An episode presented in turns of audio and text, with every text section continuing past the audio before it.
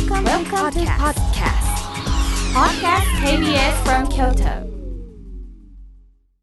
隅田隆平の浜栗顧問の編令和5年10月18日放送分のポッドキャストとラジオクラウドです。隅田隆平の浜栗顧問の編。浜栗リスナーの皆さんお元気ですか？私が弁護士で俳優で文豪の隅田隆平です今夜は3ヶ月に一度のお楽しみドラマクラブということでもちろんゲストはこの方です。どうも、こんばんは。皆さん、同志社女子大学の影山隆彦です。今日もよろしくお願いします。お願いいたします。影山先生がはいはい。3ヶ月に一度の登場。ということは、い。ね ドラマの話を。はい。後ほどたっぷりするということで。たっぷり見てくれてるんですよね。もうこの週末大変でした。もんヘロヘロになりながら、はい、拝見しましたけれどもであのー実は私と影山先生はちょっと先になるんですが、はい12月1日、そうですね、はいすみちゃん。はい。12月1日金曜日にはい。重曹のシアターセブンという会場がございましてええそちらで夜の7時半からはい。影山教授と墨田弁護士トーキングプロフェッション16回目になるんですけれども。素晴らしいですよね、はい。16回。はい、こちらのはいイベントをはい。16回目させていただきまして、えでゲストがはい。なんと TKO の木本さんということで、TKO の木本武宏くんが来てくれますよ、皆さん。はい、あの木本さんに何かこのイベント決まってから連絡なさいました？あ、あのーありがとうな、忙しいのにっていうのを送りましたら。あそうですか。ええ、あの、わざわざ呼んでいただいてありがとうございますという、あの、長年の付き合いの割にはちょっとよそよそしいやりとりでしたね。あそうですか。警戒してるんですかね。警戒してるのかな。で、あの、いろいろ聞くで、すみちゃんとということは何も書かず、あ書かずですか。書かず言わず、はい。あの私は連絡すらしてないです。よ 慣れ合いにならんように。ですよね。ね当日お会いしていろいろ思ってることとか聞きたいことを木本さんに聞いてねこれはやっぱりこう、攻めていきますかね、すみちゃんね。攻めまあでもあの攻める攻めないじゃなく、はい結果的に攻めちゃってるかもしれないですよね。そうね。うん、僕はあの職業上尋問癖というかはい。やっぱりねあるんでやっぱ聞いちゃうんじゃないですかね。それでも絶対お客さんそれを望んではるよね。そうきっとね。うん。ねだからあのいろいろ聞きながら、あれうんさっき言ってたことと違うんちゃいますか？みたいなそれで行きましょう？それでいきます。うん、行きましょう？いや僕はまああのねそういういろいろ聞きたいこともあるんだけれども、うんそれとともにやっぱりはあの、影山先生と木本さんは昔はいね、その、えープロデューサーディレクターですか？はい。ぶと演者という形でそうですね木本時代、TKO 時代は僕もプロデューサーになってまあプロデューしたから、サーで、はい、プロデューサーと演者でしたね。ヤングタウン、はい MBS そうです、そうです。おえ何年ぐらい前になるんですか？もう何年前ですかね？25年ぐらいになりますかね。25年前ってね、1998年。うん、それぐらいやな。それぐらいになるんちゃうかな。あー25年前はい。もう四半世紀前ですね。もっと前じゃないですか？え、嘘？え？え、なんで？えかなとか思って木本さん今おいくつやろ ?50 前ぐらいですか、50前ってこことないでしょ？と ?50 いってますか？50 50 は絶対いってます。長い。523じゃないですか？だって僕今年47で、はい。高校の時爆笑ブーイングとかで見てたから。ああ、そうか。だから高校151616ぐらいの時見てたはずやからその当時多分21ぐらいだったと思うんですよ。5つは上やと思うんですよね。今年52歳らしいです52歳。はい、まあ、そんななりますか。52歳やったら25年ぐらい前なんですかね27歳うん。木本さんうん。あの、そんなに間違ってないと思います。97年とか98年えですねえ。うんはい。僕も若かったしね。影山先生は当時はい。35、6です。356血気盛んな、血気盛んですよね。その当時のちょっとお話聞きたいなとも思うんでその時、すみちゃん、僕、大学院も行ってたからね。生きながらですか？ヤンタンのプロデューサーになった時に大学院行き始めたんで。ああーでそれで、えー今のまあ礎になるような研究をなさってそうですねそうですね。あの時、大学は勉強しなかったけど、大学院はそれなりにええ頑張ったかな。ああじゃあものすごいハードな日々やったんですか？そうですよね。今はもう絶対やりたくない。嫌ですね。嫌ですね。ってか無理ですね。3 5 6じゃないとできない。そう。もう口内炎がもう口の中にもう 10個ぐらいできるんちゃうそんな生活したら。今できてらっしゃるんですよね。そうなんですよ。いやもう。知ってるすみちゃんあの口内炎ってな、はい。原因分からへんらしいで。原因不明。よくねストレスでなんか免疫が低下するとできるとか言うじゃないですか、言うよね。うん。うん。だからそそういう可能性もあるし。うん他の何かの病気の可能性もあるわけでしょ、だからあのいいお医者さんでしたけどあの、まあ、妻は薬剤師で、まあ、妻がいろいろこういろいろやってくれて、はい。でもうとりあえずそれはすぐ病院行けって言って、ええ。段取りもしてくれて行って、まあ、医者もいい医者なんですけど「いや加山さんねあの正直わからないんですよ」と思って「わからないんや。でもねその方が誠実じゃないですか」ああまあね、うん、分からんのに、とりあえずなんとなく決め打ちするよりも、うん、うん僕も同じようなことがあってほう。僕もねそのお先週の金曜日にはい。あのこの番組に2週間前かな来てくださった大野秀之さんっていうはい。チャップリン研究家の方がいらっしゃってはいはいで名前存じてます。でその方が主催なさってる、ん。劇団とっても便利っていう、うん。あの劇団の、まあ、ミュージカルの公演が ABC ホールでございまして、ええ。金土日やってらっしゃって僕は最初の日に見に行ってきまして、金曜日の夜です7時からの公演行って、うん。僕あのねミュージカルなんて通ってこなかった人生 やってでこの間大野さんに来ていただいて、はい。70年代、えーロンドンミュージカルはいはいはい。を教えていただいたんですよ。それに影響を受けて70年代のロンドンミュージカルの流れを組む公演をなんか大学入る前ですかね。浪人時代にその大野さんはロンドン一人旅行ってそこでそのミュージカルを見て感激していつか自分でやりたいと思って京都大学入ってそういうミュージカルをする劇団を立ち上げてっていう方なんですよ。すみちゃんとはどういう接点なのそもそも？僕はね、うん。大野さんは、うん。あのまあある先輩を介して紹介はしてもらったんですけど、はいはい。あの高校の先輩をうん。っていう形なんですけど、でまああのでねそのミュージカルとか僕は本当に恥ずかしながら、はい。そういうことに触れずにあの 生きてきたんで、はいはいちょっとそうなんですよ。あのもし見てえあの感激せえへんかったりとか、はいはい。ね。うん何これとか思ったら感想どうしようって思って。せやね。嘘のつけないタイプやしね。あの隅田竜平ね。ねあのオンさんとかそういうことを分かる見抜く人やから、はい。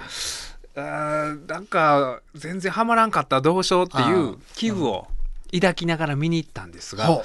これがでもね素晴らしくてあハマりましたか？いやハマりましたね。ほう。うん、あの僕は大野さんは演出でででもねチラシにも写真あったからチラッと出るのかな思ったら思いっきり出て思いっきり歌いまくってたからええあんたが歌うんかいみたいなのはちょっと最初あったんですけど、あんたが歌うんかいっていうツッコミから入りつつも引き込まれていって、うん。で、ABC ホールってそんな大きくな多いいから、よね。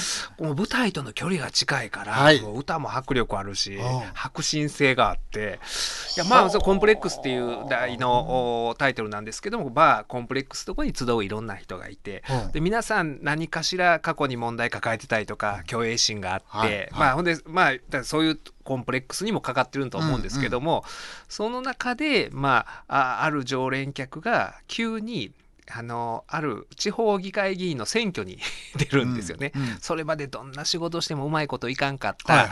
だから役者やるとか言い出したはい。かと思ったら今度は歌手なるみたいなこと言い出してああああてでずっとその奥さんの紐みたいな生活してる人間が急に今度は政治に目覚めたみたいなことを言い出して、あでまあみんなあの面白がってある種ああいう選挙運動ってお祭りみたいな側面あるじゃないですか,、まあまあね。だからみんなでお祭りみたいに盛り上げて通ったら急にその男がうん。もうその通ったらあの君らがやりたいこういう文化的ななんかそういううここのスペースをそのこの町で使うようなスペースにするからみたいなことを言ってたのに全部保護にしたりとかあのどんどん勝手なことをやりだして、うん。その今まで応援してくれたことのひ応援してくれた人の話を聞かなくなっちゃって、みたいになってそこからいろいろ話が展開するんですけども、で最終的にねほんまになんなんだろうなその前向きにあのこんな僕みたいな人間でもあの前向きに生きていこうと思えるようなだからエンターテインメントって結局そういうこと思わせるかどうかじゃないですか。まあまあそうですよね。ねうん。うん、もう最初は大野さんあんたが 歌うんかいって思ってたのが 最後ちょっと泣いちゃってうわーちょっと明日も明はあ。日からも頑張ろうみたいな金曜日の夜って一番疲れてるじゃないですか。うん一番疲弊してる時に、うわ、寝てもうたらどうしようとか思ってたのが引き込まれて、うわ、明日も頑張ろうって思って、これは隅田隆平、マックス感動ですよ。泣いたんやからな。いや、だだからそういうふうにお、あの思えたんですうよ。んで、次の日が、あのね、それ大阪の ABC だ、福島。そうですよあのね、はいそれがもうね、結構長かったんですよ。2時間40分ぐらいあったんですよ。長っ7時から2時間40分ぐらいあって、休憩はありね。休憩はあるんですけど、うんでも全然だれんくて、あの、でもう引き込まれて、で、もう10時前ぐらいになってたんですよ、終わったら。はいはい。で、僕次の日に、名古屋の朝のラジオの仕事があるから、い前乗りせなあかんかったから、もうそのままあの、もうすぐに終電で新大阪から、間に合ったよね。名古屋もう間に合ったんですよ。間に合って、ほんでもう、よし、明日のラジオも頑張るぞとは思って、で、えーその、まあ、ビジネスホテルみたいなとこなんですけども、お大浴場があって、はあ。でそこ入って、あ、はあ、で、まあ、気持ちよくなって、よし、明日頑張ろうねよと思って、布団入ったんです。入ったね。入ったらですよ、うん。歯がね、ズキズキしだして、私のね、歯が。はあ。歯もうね、虫歯かい？いや、それがね、虫歯もないんですよ。虫歯もないけれども、あのね、なんかそ、そういえば、それが金曜の夜でしょ？水曜の夜も、は寝て、途中で飛び起きて、もう七点抜刀みたいな状況になって、そう歯が痛い。し七点抜刀ですよ。そういえば、し そうだったんですよ。あの、おーほんまに、そのうん2日前にねうん。で、もう、うわ、これ寝られへんとかで、うわ、痛い、歯痛い、痛い、痛い、痛い、痛い、痛い、みたいな感じで言ってて、うんで、もう妻も娘も起きちゃって、どうしたの？いや、めちゃめちゃ痛いね、みたいな言ってるんだけど、痛がりやから、もうまた言うてるわ、みたいな感じだったけど、ほんまに痛かったですよ。ほんまに痛くて。あ信用してもらえなくて、ほんま狼少年みたいなもんで、ううんわ、痛い痛い痛い言うて、でもこれはきついなと思ってて、ほんまにずっとのた落ち回ってたけれども、1時間ぐらいで収まったのかな。ほんで、また寝れたんかな、その日は。で、木曜日も別に、その、あだから水曜日の夜がそれで、木曜日ももう何事もなく過ごせてて、そんなことあんの？えそうなんですよ。ほんで金曜日も別にその夜、うーそうなんですよ。お風呂入って、布団入るまでは大丈夫やって。で、そもそも歯医者さん行ってないの？そその時は、だから行ってなかったんですよ。その水曜日の夜は痛かったんだけど、仕事あって行けなくて。ほんで、収まったから大丈夫や思ったら、その金曜の夜がもう、歯が痛くて、全く寝れなくて。はい、名古屋で。な、名古屋でまたのた落ち回ってたんですよ。はほんで、うわ、痛い、どうでしょうとか言いながら、うわ、痛い、痛い、痛い、痛いとか言いながらね、ほんで、ちょっと寝れたもんまた、はあの、収まったもんまた痛くて起きちゃうんですよあ、。大変やんう。わーとか言ってて、だからほんのほんの数時間前まで、うんよし、明日も頑張ろうっていうのが、やっぱね、あの、気持ちよりもやっぱね、体のこの コンディションのどうかっていうのが大事ですよね。もう、もう嫌や。明日ラジオもう嫌や。みたいなもうね、なっちゃうんですよね。たらなるよ。いやもううわこんなん喋れへんわ朝からこんな痛かったら。わかるよ。みたいなもう嫌やってこうやっぱり体が大事ですね。ほんまに、きあのほんまに気持ちの充実も大事やけどそうそうそう。まずその前提として、うん。で健康な体がないと。でもうねほとんど寝れなかったですね。結構あおい12時過ぎには布団入ったと思うんですけど、はい。7時ぐらいまででだから1時間も寝れへんぐらい。ラジオは何時から？ラジオはあの9時からなんですけど ?9 時から。はい。9時か9時からかでももうねあの8時には CBC 入らんだダメなんですよあ、CBC ね。そうですよはいはいはい。で朝なるとまあちょっと落ち着いてきてはうんうんご朝ごはんねそのホテルのビュッフェみたいなの食べたんですあけど食べんねや。そうそうなんとかたでもいつもよりはちょっと量少なめにしてはあ気になるからま、まあ、その時も痛みはちょっとはあんの？まだちょっと気になる。ちょっと収まってるとはいえ気になってたんあの、ですけど。神経触るような痛みか？な、な、な、ような気がするんですよ。ああ。もうなんかこれ神経かなとか思いつつ。あ、で、あのーね、北孫さんの番組で、はいで、えーその朝8時ぐらいから打ち合わせやってて、最初なんともなかったんですけど、うんまた打ち合わせ中にこれはやばいぞってぐらい痛なってきて、うわ、普通その時は何も起こらへんもんやけどね。そうでしょ？集中してるから。集中してるから、うん。思ってた。ら今度また痛なってきて、うわ、うん。ほんでなんかその誠さんの前で泣き言言うのも、それはダメだね。ねなんか先うん輩の前で、うわ、そうそう。痛い痛い痛い痛い、もう今日喋れませんわ、みたいな、心の中では 思ってるんだけど、おう孫さんもう今日無理やわって、もう言いたいんだけれども、それは言うとあかんっていうのがあったんですけど、うん。これあかんな思って、で、孫さんがどっか行ってはる時に、他のスタッフの方に、ちょっと歯が痛いからなんか鎮痛剤みたいな吐いたにも効くのなんかないですか、とかって言ったらちょっと持ってらっしゃって、はい。そのあの、まあ、市販の薬なんですけど、ええ書いてあの後ろいろいろその効能を書いてあって歯にも歯の痛みにもって書いてあったから、はいはい。それを急遽飲んだらまあ収まって。よかったね。なんとか事なきを得たんですけど、うん。あこれはほっといてあかんなとか思って、はい。であの僕友達の歯医者がいるんですけどすぐに、あのもうその名古屋から帰る時連絡して、うん。予約もしてへんけどなんとか時間空けてもらえへんかって。はいはいでもこれも影山先生と一緒でやっぱり原因がわからんって言うんですよ。虫歯でもない。ええで、で、そういう、うん。で、なかなか、で、よう考えたら、前の日に、ゆっくり風呂に入ったら歯が痛むんですよね。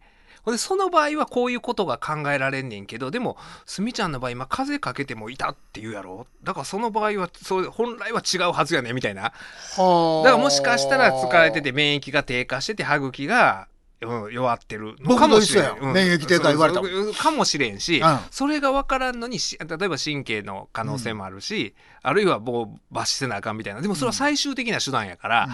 今の段階では判断できひんからってまあそれはそうやろうなって思って、うん。わわ納得はしてうん。で今そのままなんか小康状態というか。え 小康状態な。状態ですよ。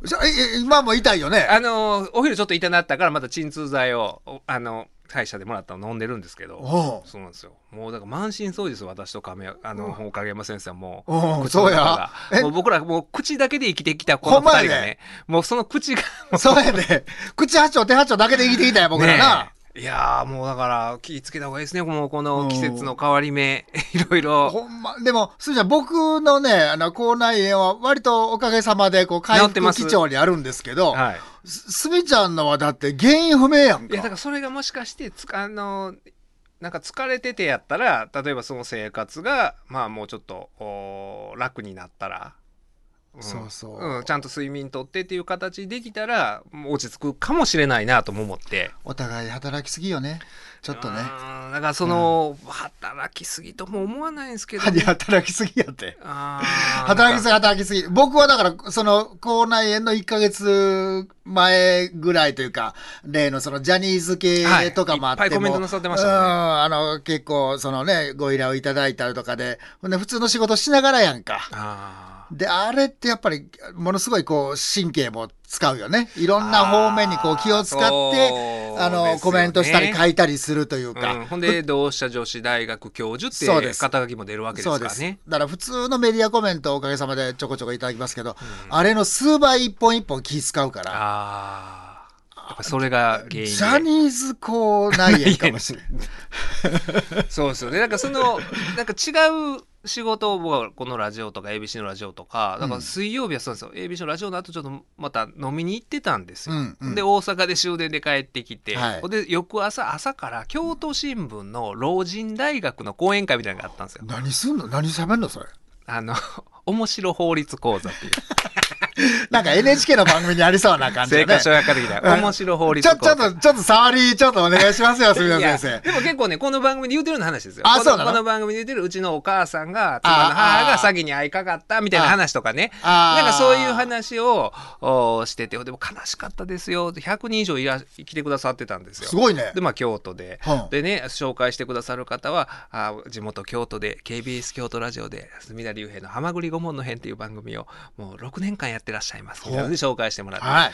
で、先ほどご紹介いただいたハマグリ顧問の編、聞いたことある方いらっしゃいますか？って言ったら、その150人ぐらいのかな、一人、あ、でもひその人入れたかん。その人は、しあの、なんかコーディネーターみたいな人で、僕と喋るために、先週の分だけ聞いた感じの人やったんで、なるほどその、だからゼロやったんですよ。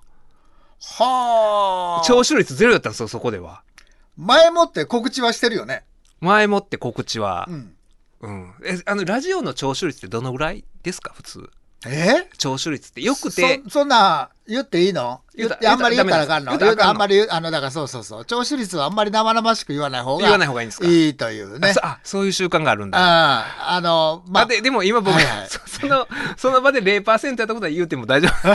それは それは聴取率いや、で僕、まあいいよ、うん。ちょっとショックでしたけど、あでも逆に言うと、あ、ハマグリ顧問の辺で言うたことあること言うてもええわ、みたいな感じでね、うん。いろいろその、うん、まあでも仮にハマグリ顧問の辺で言うてたとしても聞いてたとしても忘れてるぐらいの年代の方が多かったんで。あ こんなんやですけど最高齢101歳とか歌ったんで。え、ほんならそこもう老人大学。あれちゃう？歴史上の方を経験するぐらいの気が あラジオ番組じゃなくて。あすか、ハマグリ顧問のそうそう編を、まマジな方。ハマグリ顧問の編を見たことありますかみたいな僕が聞いたみたいな。いくらわしらじいさんやから言うてそんな 幕末の頃の話ですからね、でもやっぱり仕事しすぎやってだその時痛くなかったんで。ほんで油断しちゃったんですね。木曜日それで全然普通に喋れたから、ああ、もう収まった思ったら金曜日の夜、もうのたうち回って。突然やんな。で、寝てて、うわーとか言うたん。ああの、多分痛いから起きたんでしょうね。ほんで痛いから、そこで、うわ痛い痛い痛い、痛い痛い、痛い痛い痛い、みたいな。で、奥さんはゆすり起こす奥さんはゆすり起こさないけれども起きちゃってました。あの不穏、不穏なこう空気を感じ取ってもうでもね、僕普段から小村帰りとかでね、もう痛い痛い痛い痛いって、もうそれがね、多分ね、ほんまに、それはいたた言うてんねやろいやもうでもその痛さが、もうほんまになんかね、そのヒクソン・グレイシーに関節決められたぐらいの大きさの声でおい専門や悲鳴を、専門や悲鳴を上げるから、うん。だからそそれで大げさにって思ってるから、いや、今回のはほんまやねんって、みたいなね。あれ、男の方が痛みに弱いっていうね。いやと思います女性よりねまあ、女性はね、あのそういうのを恒常的に経験されてるから、やでだから普段結構事務所であの冷えピタとかほっぺたに貼ってるんですけどほんとやっぱりちょっと収まるんですよ。え、それはその吐いたになってからやろ？吐いたになってから。ら。なんでもないのに貼らへんやろ？いや何でも投げか貼らないです。いや、普段って言うたから。いや普段だから今そうなってからね。あそうな。なってから貼ってるんですけど、でもそれもその貼っていい場所とあかん場所というか例えば今日もさ裁判の期日あったんですけど、はい。そういうね裁判所行ってここ貼ってたら、うん。あ僕明日もなんかもうずっと一日尋問とかあるんですけど、うん。これ貼ってると説得力ないでしょ？いや、それ貼ってたらあかんよ、それ。あダメでしょ？そかれはぼ僕らはお願いする方の立場やんか。ねえこいついやいや、そんな弁護士嫌やん。冷えピタ貼っとるわってなるでしょ嫌やな。昔おでこでも嫌やで。嫌でしょ？嫌や。結構嫌やなほんで、うん顔に貼っててなんか絆創膏貼ってそれでやめた大臣いたじゃないですか赤木なんねああ、いたな。ね、それが原因ではないけれども、なんか僕らのイメージは、顔に絆創膏貼って出てきたからやめたみたいな風になっちゃってるじゃないですか。あれはなんか、残念。すべての説得力をね、うなくしますからね。そうですよはい。だからあの、うん今日はもうちゃんとね、あの、ラジオやかわからないですけれども、はい。ね冷えピタも外して、ね、リスナーさん、綺麗なお顔出しですよ。住田隆平先生。ね。はい。もうその口だけで生きてきた我々が、その口の自由を奪われた状態で、ねなんとか頑張りましょう。なんとかなってますね。はいいけますね。はい。3ヶ月に一度のドラマクラブ。今回は、ビバン。ビバンはい。ビバン。あ、来た。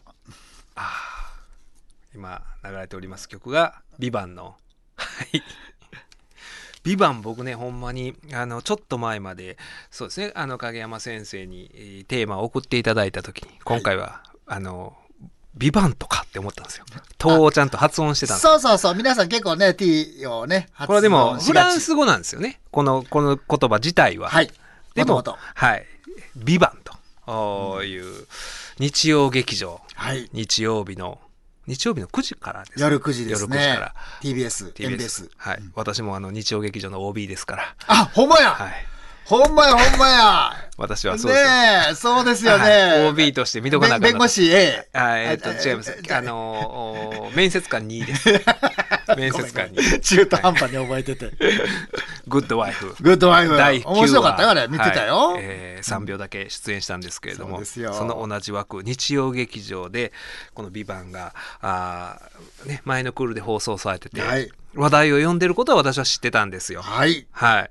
でも本当に、あの、全然情報を入れてなかったんで、あの、ドラマの内容は全く知らんかったんですよね。あの、すみちゃんさ、はいあの、3ヶ月に1回こうやって呼んでくれるやん。はいで、めっちゃ嬉しい、楽しみなんですけど、いえいえ、そんな。いや、で、なぜあなたはそのドラマを放送してる時に見ないの、そうなんですよ。よう考えたらね、そっちの方が見やすいんですよ。そうよ。この土日にこの冷えピタ張りながら必死で 10話を一気に見たんですけど。ほんまやね、気の毒なことしたわ。だから、ビバン見やって言って、そんなすごいのが、その状況でもおもろかった。おもろかった、はい面白かったです。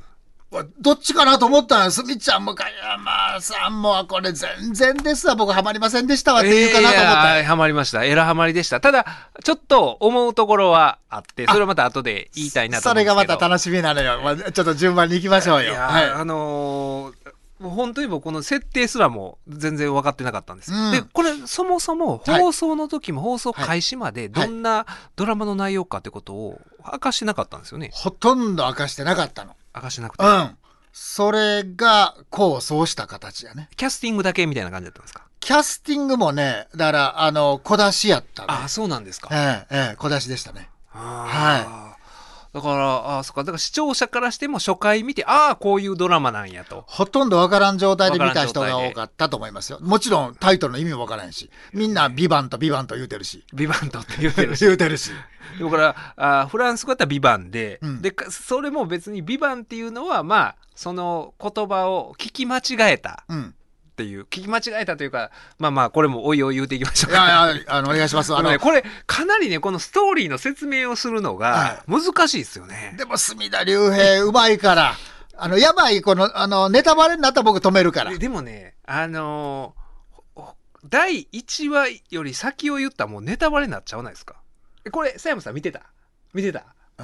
あ、ほんなら、佐山さんもトークバック、トークバックってね、あのリスナーの皆さんイヤホンであるんですけど、あの、影山 NG、佐山 NG で、あ二人で止めるから。ででもね、うん。こ堺雅人が あのほほにゃほにゃら。急にとんでもないこと言っちゃういややろだからそそんなだからそこは言うてええんかどうかまあまあまあ置いときましょう。とりあえずあのー最初話は、うんあのーあれですよね、えー、堺雅人さんがはい。まああー大手総合商社マンそうですね。そうですよね三井物産とか三菱商事とか、そんな感じやな。丸菱商事というそうそう。でその中ではまああー同期で一番出世乗り遅れたそうなんですよ。出来損ないのお社員やっていうようななんかパッとしないパッとせない、うんしないよで、えーこの人があー担当している中央あだから乃木祐介ですか、はい役柄の名前というのは乃木なんで。ですすけどもお名前がね、役柄が。でまあだからね、あのー総合商社ですから世界各国と取引があるんですが、はい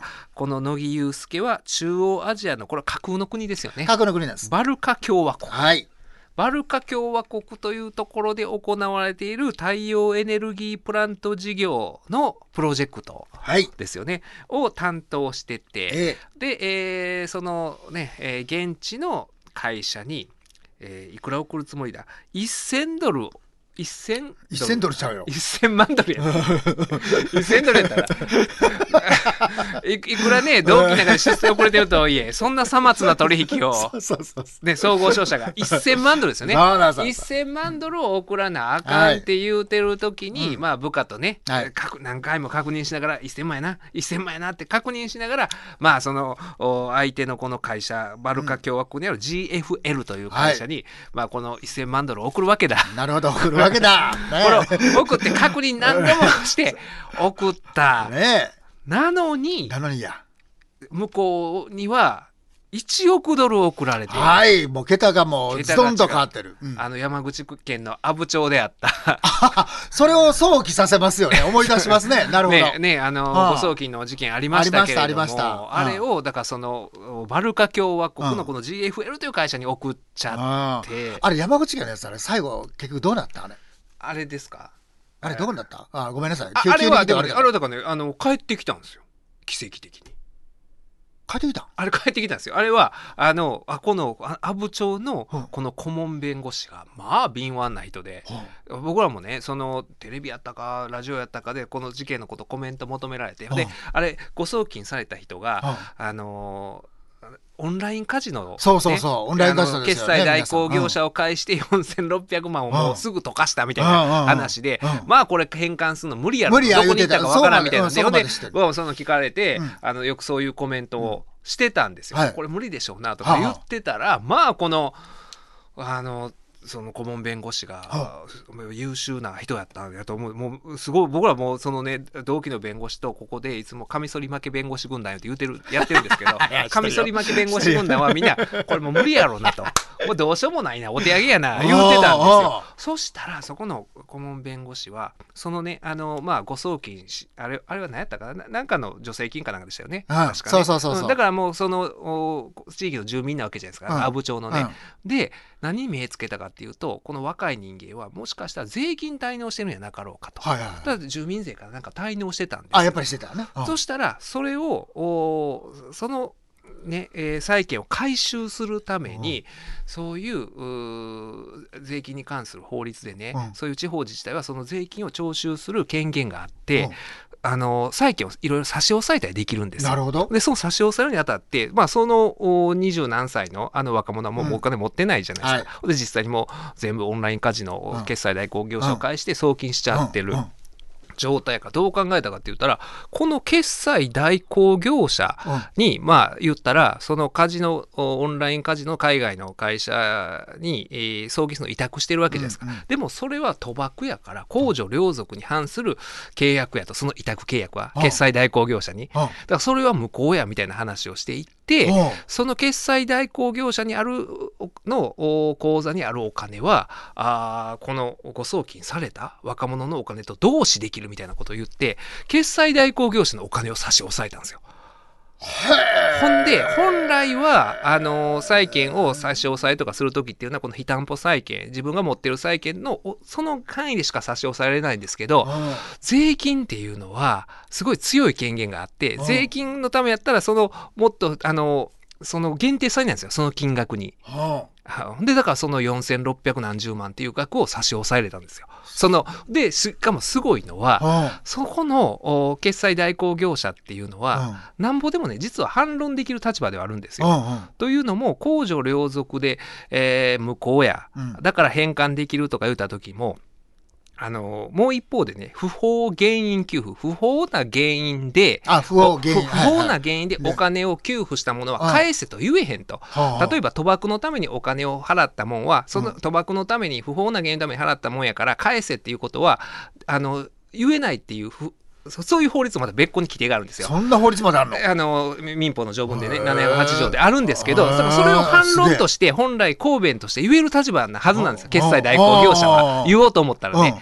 だけれども決済代行業者も後ろめたいところがあるわけですよ。オンラインカジノっていうのはあれはなんかねグレーゾーンとは言われてるんですけれども、グレーゾーンじゃないですよ。国内でこのオンラインカジノをやる人間はもうあの賭博罪にああの該当するんですよ。ただオンラインカジノをやってる業者がサーバーが海外にあったりするじゃないですうんかで海外にそのお業者があったらそれはあーだから賭博会長取りうんその胴元に成立する犯罪が成立しないだけなんですよ。海外にあるから。胴は元取り仕切ってる人には海外にいるからあその刑法の賭博罪が適用されないだけで日本で賭博をしてるそのユーザーには適用されるんです。それはアウトなんやな。アウト日本でね、うん。ただあのじあんまり摘発されないのはなんでか言うたら、その胴元がそもそもその日本の刑法が適用できないし、うん。かつその海外ではうん。合法やったりするから、うん。証拠を収集できひんから、はあ。なかなか摘発しようがないから摘発されてるだけで理論上はこれは摘発できる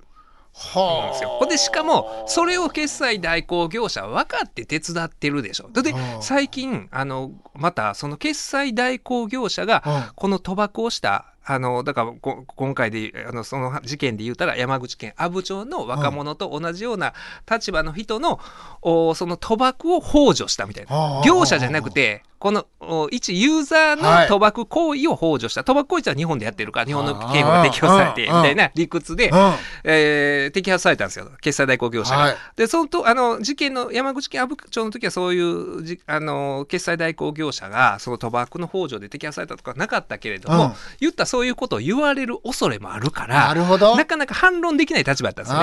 っていうことも予期してあの後ろめたいとこあるから法律的にこういう反論されるかもしれんけれどもこれしか手段ない。いてまえみたいなすごい胆力のある弁護士だったんでしょうね。な男気弁護士やな。相手があの反その法律だけじゃなくて、うん。法律を超えて反論できるかできへんかみたいなところも考えた上でその決済代行業者の預金を差し押さえてそしたらもう決済代行業者が自ら払ってきたんですよ。うんすごいね。っていうのがあったんですよ。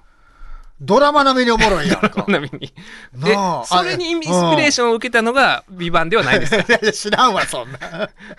それあの、後で名前、まあ、ままた言うけど、でも福沢監督がな、どうなんしたんかわからんけど。あ、で、1億ドルな、ででもも1億ドルしか。してこの山口県阿武町の事件からインスパイアされてこんな壮大なあドラマを考えたとしたらそれはそれで天才的それはそれですごいけどね。うん、だからだからあのこれほんで結局この乃木憂介話戻りましょう戻りましょう1億ドルえー1億ドル、うははえー振り込んじゃった、誤送金しちゃった。でも本人は心当たりないないどころか確認したんですよ。1000万っていうのを何度も確認したのになぜかそう。1億ドル。でも会社の人はお前ら1億ドルいやおかしい。確認しててそんななるわけないやろ。うん。お前が取り返してこいみたいなので行くわけですけど、うん。だこれも阿武町の顧問弁護士に頼んでて早かったと思うんですよ、うん。あんなこんなね 堺雅人も砂漠の中ねあの放浪することなくそうやな。多分うまいこと僕らの知らんなんかいろんな法律を駆使してそうん、やってたと思うんですけど、うん。まあこれあの山口県阿武町の話じゃないんですよ。残念なことに。あ。の、ドラマの趣旨が変わるかドラマの趣旨変わ。っちゃうから、でもおこのお中央アジアのアジアのバルカ共和国に飛んで、その送金した GFL うの社長に、ね言うわけですよね、そのお金をあ間違えて誤送金しちゃった返してくださいって言ったらえ？みたいなとぼけるわけですよね。そうやね。ね。人間って怖いね。ね。あのいや契約書1000万なってたはずやから1億ドル来たらそれ誤送金で分かるじゃないですかみたいな、いやうちの会社に期待してくれて将来性を見込んで振り込んでくれたんじゃないですかみたいなことをね。ようあんなこと言うな。ようあんなこと言うわ。ほんま。いや許しませんよまだ。あの阿武町の。またもうええっちゅうね阿武町。でもやっぱりなんかリンクしてるよね、ええ話がね。で、うん。ほんであのそっからあいろいろおあのねこのでも話ってちょっと口頭無形な部分もちょくちょくはあるいや、まあんですけどもちょこちょこありますよ。もう冷静に考えたらもう荒だらけなのあよ。らだらけ。でもあらだらけうんそれを、だから超越する、だなんだろうな、勢いというか、勢いでこの、ほんで、どんでん返しの連続で、うん。そのどう考えてもおかしい部分あるんですよ。例えば、ほんで、この野牛介はもう途方に暮れるわけですよ。はい。どないしようと、その GFL もなんかどっかにもうお金を送った言うとる。はい。はい。どないしようって言うた時に頼るのが、CIA の友達っていう。そこはちょっとね、唐突に出てきたからな、CIA の友達。うん。うん、仮に CIA に友達いたとしても 言ってくれないでしょ。うん。あれなんか面接官にみたいな出方やったな、あれな。ね CIA はな、なんかな。あの出てきてほんでなんかね ちゃんとね自分を持ってる情報教えてくれるんですよ。今その金 お金こっち行ってますってみたいなこと言うんですけど。いやそれは CIA の友達っていうのは昔ねあの政治家で私の友達の友達をアルカイダって言うた人いましたけれども。あーあったね。でもなかなか CIA の友達、ううんんまあ、いる人はいるかもしれんけれども、ねえそそんな友達にすぐ情報を教える人、うんまず CIA にいられないやろうし。でっていうことはまあでもうんでもね、そうそうそ今聞いてる人はそう思っちゃうかもしれないけども、うんそんなことどうでもいいこの勢いがあるんですよねこの話は怒涛の勢いで進んでいくから。一応 CIA も、あ、やがては、あ、この時に仲良くなったのね、みたいなのがあるはいはい、わけよ。わかります、うん後々ねそうそうそう。んんあのほんまにだからそうなんですよね、う普通の僕らにいないじゃないですか CIA の友達、は歯医者の友達はさっきのいますけいや、大したもんやね。その CIA の友達はいないんで、から、あのーそういう部分はあるんだけれども、ほんでそれでもう CIA の友達に教えてもらった、うん。うん。あーねあのーあるまあそれは過激派のアジトみたいなところに潜入を試みにうん。行くんですけれども、その途中なんか砂漠の中をタクシー乗って行く時に、はい。タクシーの運転手さんにね、はい。騙されて、はい。もう気の身気のまま追い出されてっていうようなねえええあの同期の中でも一番出世遅れてる男ですから、はいはい。でみたいな状態になって、うん。でもうそこで脱水症状を起こして、えーこう気絶してる時に、うんそこを通りかかったあー遊牧民の親子はいに助けられるんですよね。ですよねでえでそれで気づいた時にパッと目を覚ましたらその親子と共にまあ一人の日本人らしき女医がいてはい。女性のドクターがいた、はい。でそれが二階堂ふみさんっそうです。ていうねねうまいですね、二階堂ふみさんね。いや二階堂ふみさんあのーあ、気に入っちゃった。気に入っちゃった。覚えた。知ってた。それは知ってますよそれは僕もうずいぶん前かあ、らほんまに。はいあのー映画とかではねあ出てらっしゃったから。映画はまだ見るんですけど、でもなんかああこういう感じになってはるんや みたいな。こういう感じになってる。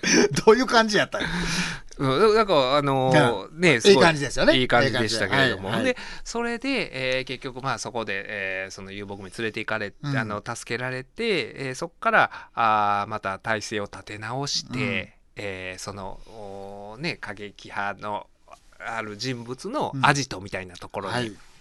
潜入して、で、でそこでもうおーそのおー、まあ、お金を誤送金したお金をまた最終的に、まあ、その過激派のある人物のところに行ってるわけですけれども。でその人物がもうね、えーそんとこう対峙するところで向こうがうん。もうね、えーこれは言うていいとこか？言うていいとこですよね。うんうん。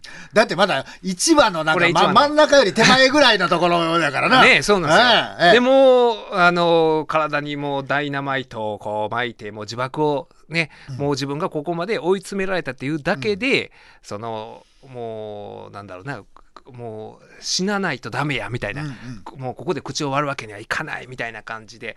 でその時にえその絶対絶命のピンチその前にだから撃撃たれそうになるんですかねあのね乃木が。撃たれそうになった瞬間、その過激派のその人物の手を撃つ人が現れて、ええそれが安倍ちゃんですよ安倍 安倍ちゃんなんあ、ですよ初めて出てきた。安倍ちゃんは安倍博士。安倍博は、はいあの警視庁の公安のはい。人間なんですよね。なんですよ。敏腕ですよ。敏腕でで実はその安倍博もおその人物を追っていたっうん。ていう、はい。ね、そういう世界各国でテロを繰り返すうん。テントという組織があって、うんはい。あの中近東とおか出てきたね。うん、出てきたそうね。いうテントという謎の組織、なかなか主義主張がわからん。犯行声明を表明しないから、うん。主義主張がわからん。謎のそういうテロ組織過激派テントっていうのがうん。世界各国で警戒されてて、で日本のそのえーそういう公安の人もそこを着目してて、うんで追っているうちにそこにたどアジトにたどり着いてそうて、えーでそこで偶然そのお日本人がうん絶対絶命の危機にあるところでそう出くわして、はいでそこは、えー安倍博が、まああーね、あの人を、えー酒井さんうんを助けるわけだ。なるほどっていうだ。長丸さん、そうだ。はい。ウィークエンダーですね。助けるわけだっていう。で、そっから、あーこの、おー公安の、お安倍さん、安倍さんはなんていう役でしたっけ、え、安倍さん、だちょっと見てみて。お野崎か。あ野野崎崎野崎というこの野崎と、お一緒に野崎は、まあ、この男はここまでたどり着いたということはいっぱい情報を持ってるはずやと、うん。だからあんまり出来損ないのような感じには見えるんだけれども、まあこの人が一番事情通やから、うん。その自分が目的としているそのテントを壊滅するという目的のために使えるかもしれんということで、このお長い旅が始まるんですよね。始まりますね。でその時にそのテントのその今言ってたあるアジトで、まあ、その追い詰めた人物が、うん。まあ、自爆テロみたいな形で、そう爆発をするんで,、うん。でそれでまあそこにいたあー人たちが亡くなってということで、あの被害者もいっぱいたくさん出る大きな事故になっちゃって、でそれであの疑われるのは、まあ、その自爆テロだったんですけど日本人が入っていってすぐにその爆発が起こったから、はい。この日本人が怪しいとはいいうことになって、うん。それこそ乃木酒井さんは、うんあのだから中央アジアのこのバルカの警察に追われてそうそうそう。でそっからそのバルカと警察とのこのあれすごかったですね。あの逃避行、はい。ね。はい。迫力があって。あの、はいほんまにだから砂漠で撮影してるんでしょあれさあ、あの、サブで撮影してるよね。ねだから、モンゴルでうん撮影協力、モンゴルのどこどこそうでやりましたもんねそう。全部モンゴルかどうかは分からんね。あそうですよねれは分からん。うん分からんけども、上手に撮ってはるわ。市場鳥取砂丘とかでいや、それは分からん。それは何とも言えんけど。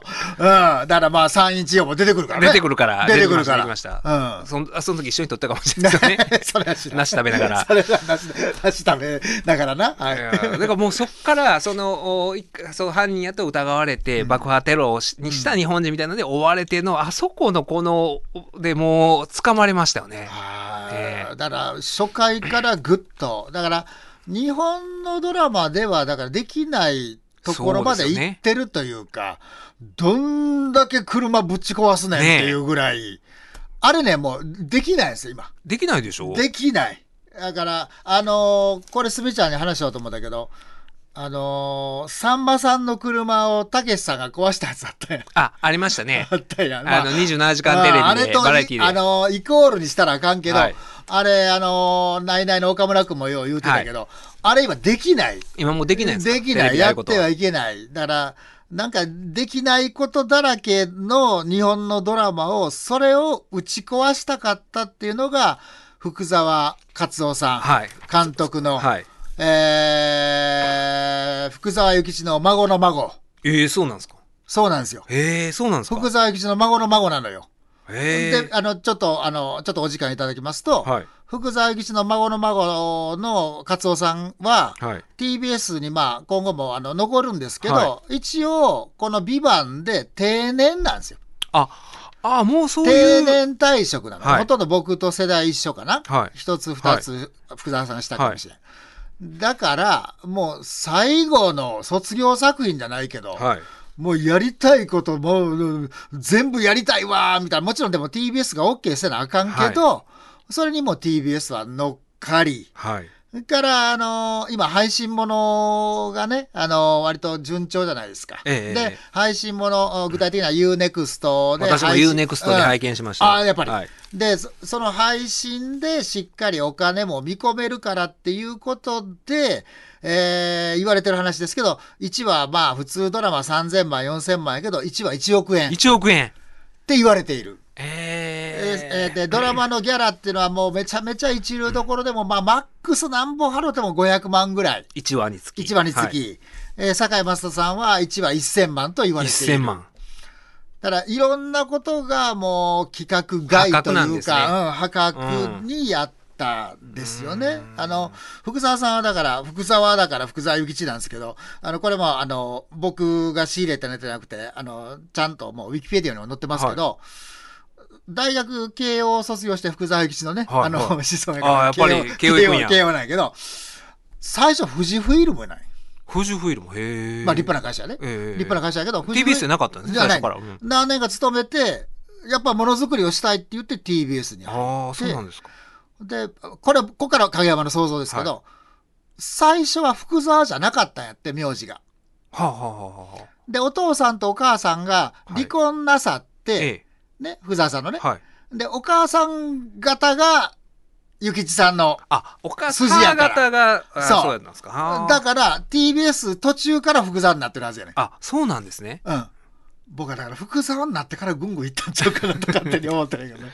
わからんけどな。わからんけど。あ、そあー、その会社もそれで気づいて？いや、気づいいや気づいたら気づいてるやん、絶お対前から？いや、3、4の時から、だ中途入社やしね。だからええ福沢さんのね、そらねやさごか、みたいな。そらね、うんああそうなんですね、うんもうでもまあその1話見ただけでうんお金のかかり方がね、うん正直あの私日曜劇場の OB として、歯ですね。はい、あのグッドワイフの時は面接官に。面接官に私が その東京行くだけのあれでもその新幹線代でね、はい。ちょっとギクシャクしましたからねあれ結局、スミちゃんが自分で出したんやな。あのね僕が自前で出すみたいな話になったからはそのギャランティーを増やしてくれたみたいなことなんですよ。あ、さすが TBS やね。最初に僕あのうちのあので連絡あった時は、うん。ほんまに僕 あの、まあ、075のねあの市外局前やから分かると思うんですけど意外と関東の人分からへん、分かんなかったんですかね。あーあそうか075ど関東のどっかやと思ったのかな。そうやで。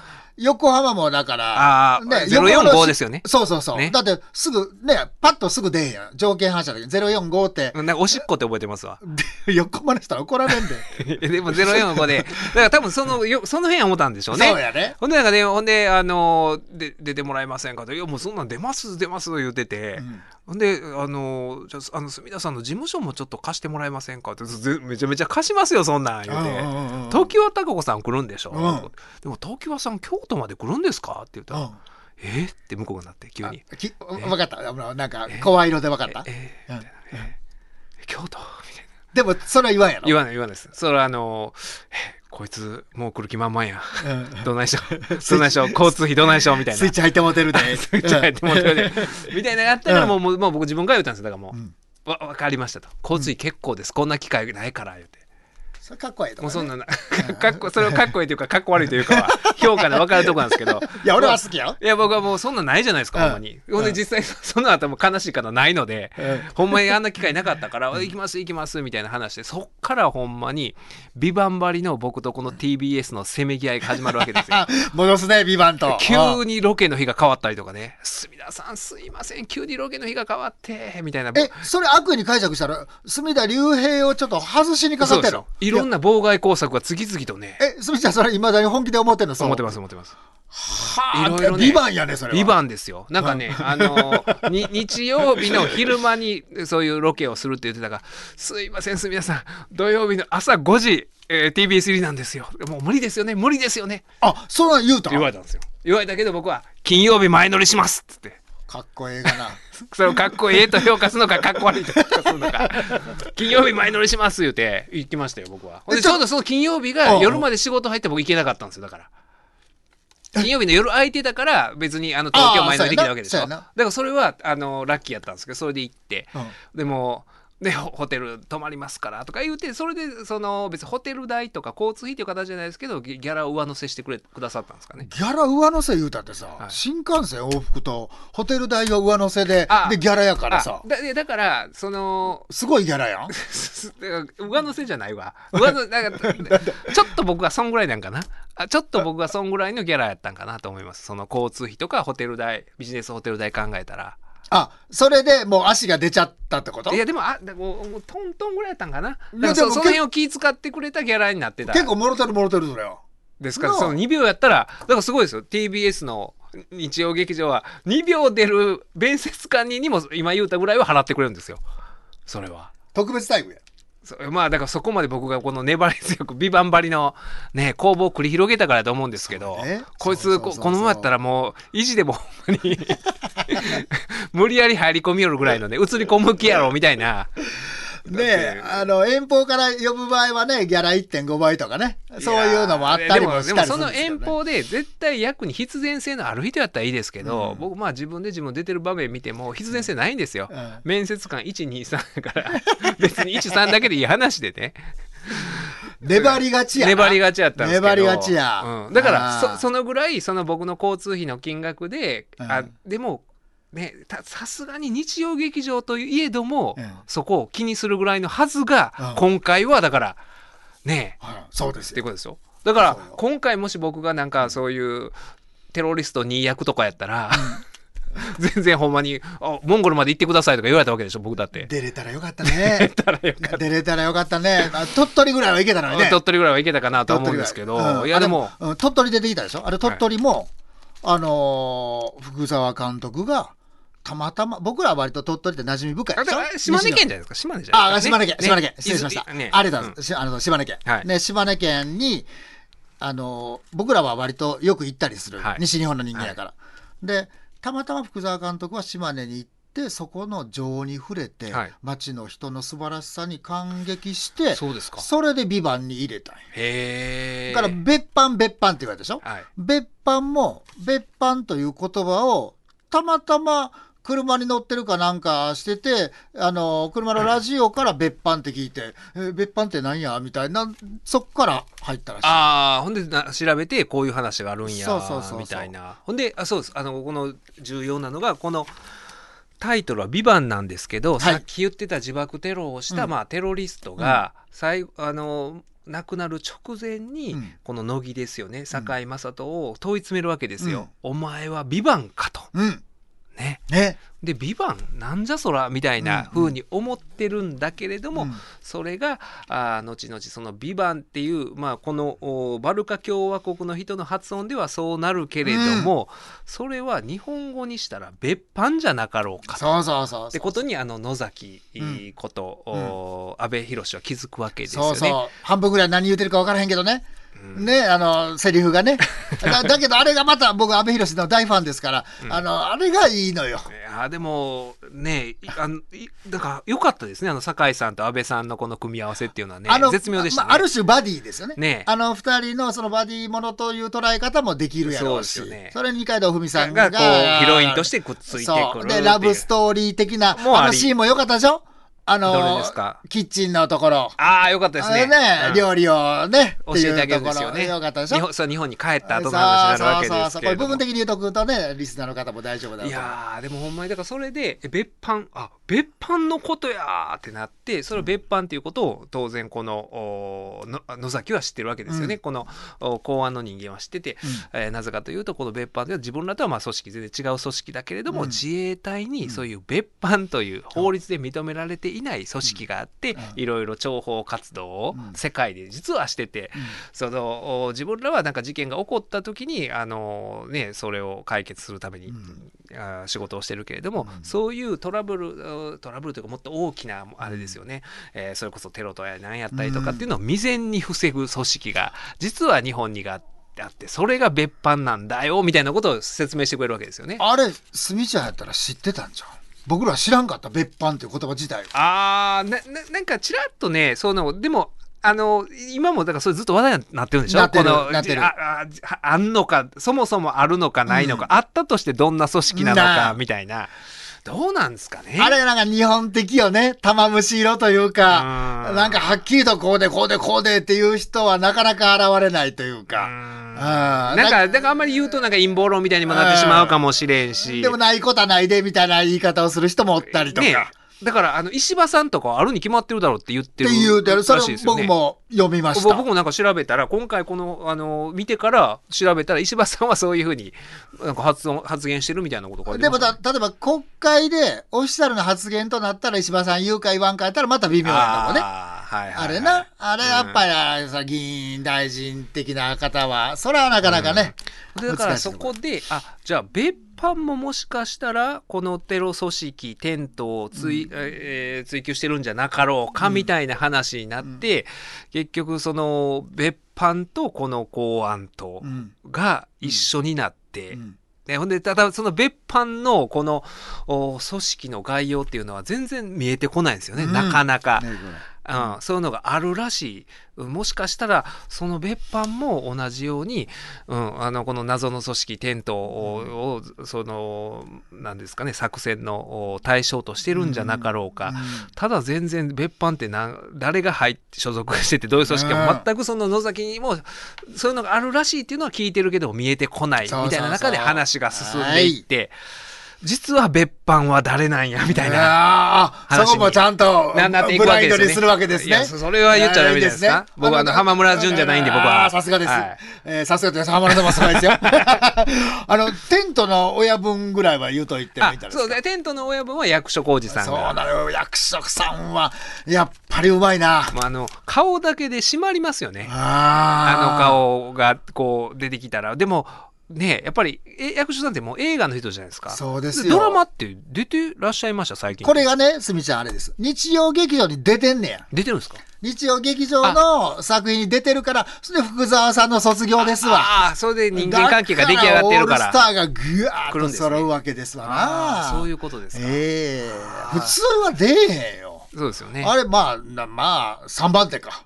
ぐらいの役ですもんね、ね。うんだから、あの、安倍ちゃんの次ぐらいうんでしょう。ああだからよっぽど人間関係ができてるんでしょうね。だから、熱い人らしいですよ、福沢さんね。う。んラガーマン、慶応のラグビー部。あーあうん。そういう。うんまあそう言うて、まあ僕らあんまりね、わからんけどね、そんな。ん。もう僕ら一番そのちょっと、ね、そうですよ。あの対処に困るタイプですから、慶応のラグビー部って、ねもう言われただけで萎縮しますもん。もうそうコーナーネットハイターをね、駆使して本当にもう喋っていってますいからね。でそっからのこの、ね、また行くねんな。いやこの展開がほんまにねもう1話1うん話 この1話ごとにもうどんでん返しはい。が何回もあって、はい。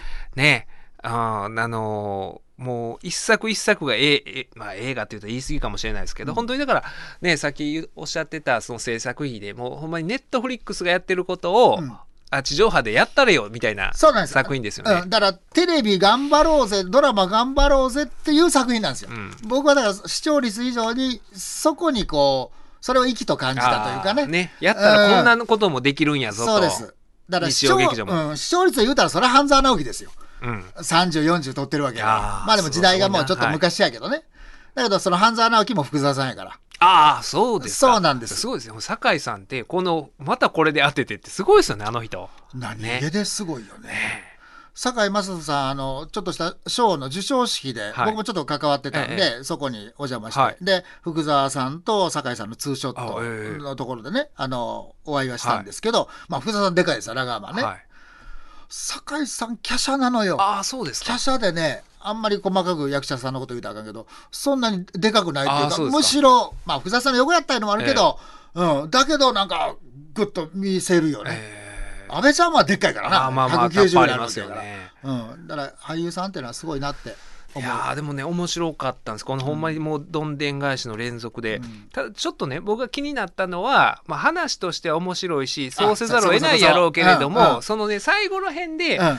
なんかあの日本とはみたいな話になった時にそれは違うんちゃうの？みたいなのは思いました正直。よう言うたすみちゃん僕もそれは同感うん、ねあのー役所広司が日本という国はあ他者を思いやり、うん。自分と違う。でこのねこういうアジアの地域とかあの辺の地域は、そのテロがよく起こってる地域はやっぱりその宗教が、うん。あー原因でいろいろこう対立してうん。他の人をまあ受け入れないけども日本はそうじゃないといろんな考えがあってそれを受け入れてみたいなそういう国が日本の考え方だとか、あるいはあーそのまあ別班のある人が実は別班のメンバーなんですけれどももう日本のために国のために大義をみたいな話が盛んに出てくるところがちょっと僕はそれを最後裏切ってほしいなと思ったんですよ。確かに、うん。あのでもそういうふうにおっしゃる主張される方の気持ちはもちろんわかるけどちょっとあそこがねちょっと説教臭かったかなとかね。そうですよね。んだ押し付けがましかったかなっていうと何のためにあこまで必死で戦わないといけないのか逃げないといけないのかっていうこと説明がつかへんから、うん。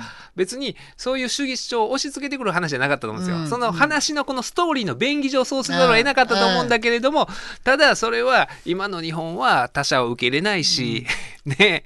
っていうふうにねそんな今の時代にあんまりお国のためにみたいな話はせん方がええんちゃうんかなみたいな、だから逆にお国最終的に国を裏切るみたいなオチかなと僕は思ったんああ、すみちゃんでも、えー、さすが、数見ないけど、えー、見方しはるよね。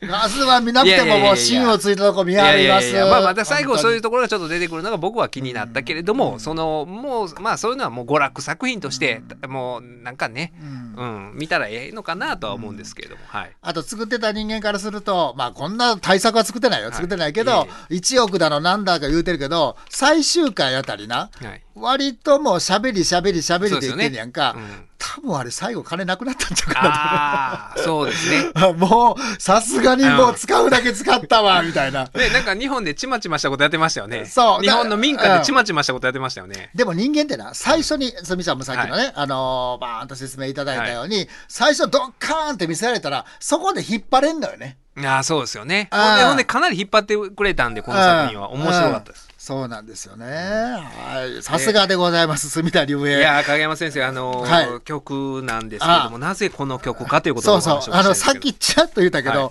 そのビバンをこんだけ熱く語ってくれたから、もう僕はある種感動ですけど、ええ。あの、次回の時までには、あの、今やってるドラマをしっかり見る。もう見ときます、ねもうそれは現在進行形で見るようにします。その方が楽なんですよ。このね、週末、こと縦積みでうん5本ずつ見るっていうのは、結構大変なんですよ。その、ほんまに見るか？